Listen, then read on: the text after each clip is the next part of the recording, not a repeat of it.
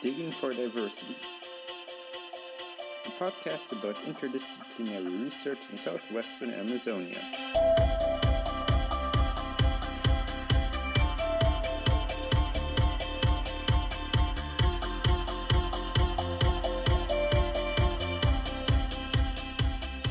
Bienvenidas y bienvenidos a un nuevo episodio de nuestro podcast de Prodigy Digging for Diversity o Buscando la Diversidad.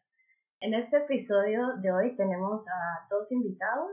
Eh, uno es Juan y la otra es Ana. Ellos dos son participantes de nuestro curso en línea de Prodigy. En este episodio queremos tratar el tema de género, de las teorías de género que discutimos en el módulo 2. Bienvenidos Ana, bienvenido Juan. Hoy también me, me acompaña acá Rebeca. Bueno, al principio decidimos que en el módulo 2 es bastante importante hablar sobre la ética de investigación. Entonces queríamos hacer un código de ética para una investigación de campo justa. Y por eso fue que hablamos o tuvimos grupos de trabajo que trataban el tema del aprendizaje entre pares o también sobre cómo aprender de como de otros conocimientos que tal vez no vienen de la academia. Y un grupo de trabajo fue el grupo de género y eh, el día de hoy queremos presentarles un poco de las reflexiones que tuvimos en grupo. Entonces, eh, la primera pregunta que yo tengo es para Juan.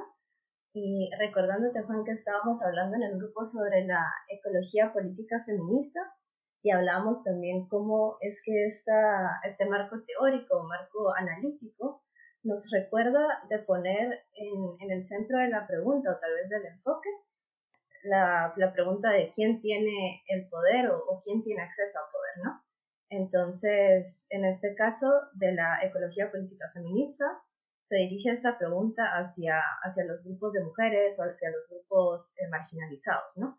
Entonces, yo te quería preguntar a ti, ¿por qué es importante tener en cuenta este, este marco teórico cuando estamos trabajando con comunidades, por ejemplo, en una región amazónica como, como lo es la región más? Eh, bueno, hola, hola Claudia, Ana y Rebeca, eh, gracias por la invitación. Bueno, yo creo que es importante empezar por recordar que hay unos imaginarios que asocian a las mujeres como colectivo a unas actividades que socialmente no se han considerado tan importantes como las actividades que realizan los hombres. Eh, es decir, que hay unos roles de género que están asociados pues, a esas actividades. Por ejemplo, en el caso de Latinoamérica, sabemos que los, grupos, los grupos indígenas tenían una, como una imagen donde cada persona e incluso sus dioses podían ser eh, masculinos y femeninos al mismo tiempo. Y entonces todo ese imaginario fue, digamos, entre comillas, destruido cuando llegó el pensamiento europeo que, que tiene como este radicalismo de que algo es blanco-negro, por así decirlo. Entonces, todos estos paradigmas pues están muy interiorizados porque han sido normalizados dentro de los procesos de construcción de identidad cultural y entonces los roles de género terminan definiendo eh, la posición de las mujeres en, las distintas comunidades o grupos sociales y las terminan alejando de los procesos de toma de decisiones o, impidiendo que asuman posiciones de liderazgo. Uno de los ejemplos de los que hablamos eh, durante el grupo fue con el tema de la minería. Entonces, como hay un imaginario muy sólido alrededor de la, de la minería como una actividad que es completamente masculina. Eh, uno, de los ejemplos era que cuando uno le preguntaba a alguien eh, cómo se imaginaba una mina, pues una, una de las respuestas más comunes es eh, llena de trabajadores hombres. Y cuando se cuestionaba de pronto la posibilidad de que una mujer estuviera ahí, entonces la, la, primera impresión era imaginarse a una mujer que había tenido que dejar atrás como su, su feminidad para poder pertenecer y participar en ese grupo. No solo eso, sino que alrededor de la minería pues hay una cantidad de actividades donde eh, las mujeres están vinculadas. Entonces, digamos que hay una, una asociación entre estas actividades extractivas y productivas con el género masculino, de forma que al estar los hombres entonces ocupando estas posiciones de poder, eh, otras eh, actividades asociadas con el cuidado personal, por ejemplo, o el cuidado del ambiente como tal, no, no son priorizadas y no son, no son consideradas en lo absoluto. Entonces la importancia de implementar esta teoría como con las comunidades eh, parte de, tratar de eliminar ese, sesgo ideológico que está asociado con estos tradicionalismos machistas y en cambio tratar de proponer unos procesos que sean más inclusivos y que nos den una visión más amplia y, equilibrada de las realidades en el territorio. Y continuando con esta teoría del feminismo, también han hablado sobre otros conceptos teóricos sobre el feminismo y también del feminismo comunitario. Ana, ¿tú quieres contar esto? Sí, yo puedo seguir. Eh, el feminismo comunitario es primero que nada un término creado por Lorena Cabnal. Ella es una feminista comunitaria indígena maya de Guatemala. Y pues este término eh, se entiende como una recreación y creación de pensamiento político, ideológico, feminista y cosmogónico. Este surge para reinterpretar las realidades de la vida de las mujeres indígenas dentro del mundo indígena. Y bueno, dentro de este término, dentro de esta teoría, eh, se habla del patriarcado originario ancestral, que es pues prácticamente el patriarcado dentro de los pueblos indígenas de la Yala. Eh, la Yala es un, bueno, como ya muchos sabrán, un término con el que se denomina el continente americano eh, de parte de los pueblos originarios de este territorio. Bueno, y dentro de la teoría se habla bastante de la penetración colonial como una acción, bueno, que ya se entiende, eh, de introducir un elemento en otro y en este sentido se entiende lo colonial como la invasión y posterior dominación de un territorio ajeno, empezando por el territorio del cuerpo. Pues con esto se, se quiere comparar la violación de territorios indígenas con la violación de los cuerpos. Y mm, bueno, esta violencia obviamente ninguna mujer la desea y al igual que la invasión colonial, ningún pueblo la desea. Entonces es aquí donde entra la idea de la recuperación y defensa del territorio cuerpo-tierra. Y esto implica la sanación y recuperación consciente del primer territorio que es el cuerpo. Eh, esto se considera un acto político emancipatorio eh, en coherencia con el movimiento feminista y con la idea de que lo personal es político. Palabras de Lorena Capnal, eh, esto se entiende eh, quiere remarcar que los cuerpos sanados son cuerpos que también se emancipan. Y para lograr este tipo de sanación hay varias maneras en las que se puede practicar una sanación de cuerpo como sanación de territorio. Y tal vez, no sé, Claudia, ahorita sería un buen momento para que cuentes un poco del mapeo corporal. Sí, gracias Ana. Yo estaba ahorita recordando todo lo que hablamos durante esta reunión del módulo 2 porque teníamos textos que habíamos leído, ¿no? De la de la minería, como había mencionado Juan, eh, y también de, todo esto que a veces te deja de por lado, digamos.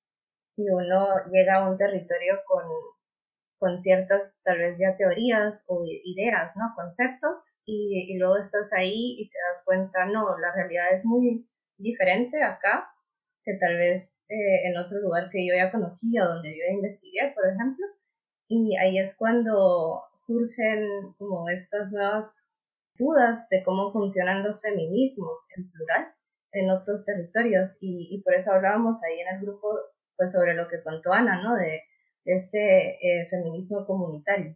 Y ahí me recuerdo, hay una, hay una práctica que la practican pues Lorena Carnal y también su colectivo que se llama Redes Sanadoras Ancestrales del Feminismo Comunitario y eso le llaman ellas el mapeo del cuerpo como territorio. Entonces, esta es una forma en la que las, las mujeres y, bueno, también grupos diversos, ¿no? Tampoco es algo que solo esté hecho para mujeres, pero muchas veces las mujeres tienen una hoja enfrente de sí y tienen que dibujar su cuerpo y luego se va preguntando como, ok, ¿dónde digamos, si estás trabajando con una comunidad que tiene una lucha contra una mina, por ejemplo, entonces preguntan, bueno, ¿dónde en tu cuerpo sentís tú la mina?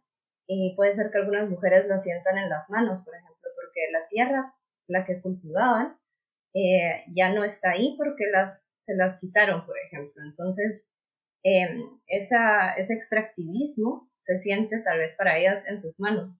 O no sé dónde sentís que ya no están los árboles, por ejemplo, y, y puede ser que eso sea en el olfato, etcétera. Entonces, eh, a mí me parecía que esta, nos pareció en el grupo, en la conversación, que esta es una, una metodología muy interesante para romper como con ciertos eh, términos, con ciertos conceptos y ver más allá de lo que es el territorio, por ejemplo, ¿no? Comprender que el territorio es más, tal vez más que, sí, que la tierra que vemos para algunos pueblos y, eso fue un poco de lo que conversábamos durante el módulo 2 con ustedes. Mm, esta abordaje me parece muy interesante y también la, la, otra cosa que hablemos era sobre los varios feminismos, ¿no? Que no hay solamente un feminismo, pero que hay otros y también no puede ser sola, solamente sobre mujeres, pero también sobre otras personas marginalizadas. Y tal vez, Juan, tú puedes dar unas reflexiones sobre esto.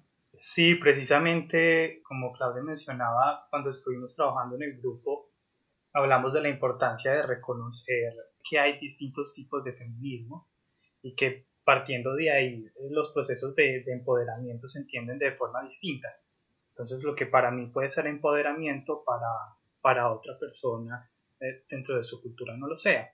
Entonces es como tener en cuenta que, la cultura y, el contexto de las comunidades afectan esta, definición de empoderamiento y de feminismo y que entonces este empoderamiento cobra sentido cuando responde a la diversidad de condiciones que hay en el, en el territorio, en el, contexto local, que están amarradas pues a, un trasfondo histórico, a un trasfondo sociopolítico, cultural y que entonces el tipo de actividades para lograr este, este empoderamiento varía eh, dependiendo de unos criterios como de logro que parten de estas de estas realidades como del contexto local.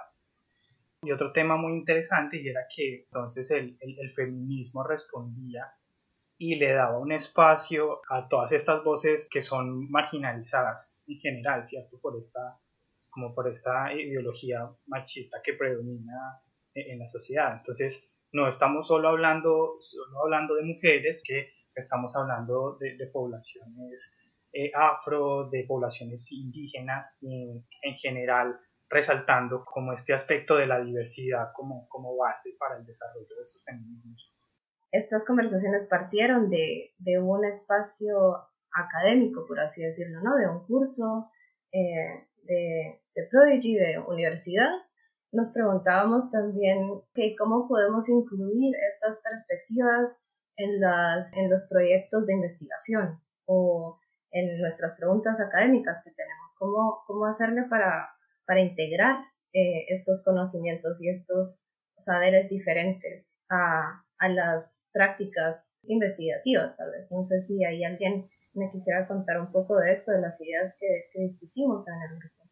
Bueno, pues digamos, pensando que el ejercicio, como, como decía, se desarrolló como desde este, desde este punto de vista muy académico, eh, una de, nuestras propuestas, una de nuestras ideas era que sería importante que dentro de estas convocatorias que se realizan para, para acceder eh, a recursos para el desarrollo de, proyectos de investigación pues de todo tipo, eh, se estableciera como un requisito que, que se incluyera una, unas estrategias o unas actividades enfocadas a, al, como a fortalecer el enfoque de género bien sea dentro, dentro del grupo de investigación como tal y también dentro de las actividades que se desarrollan dentro de la investigación.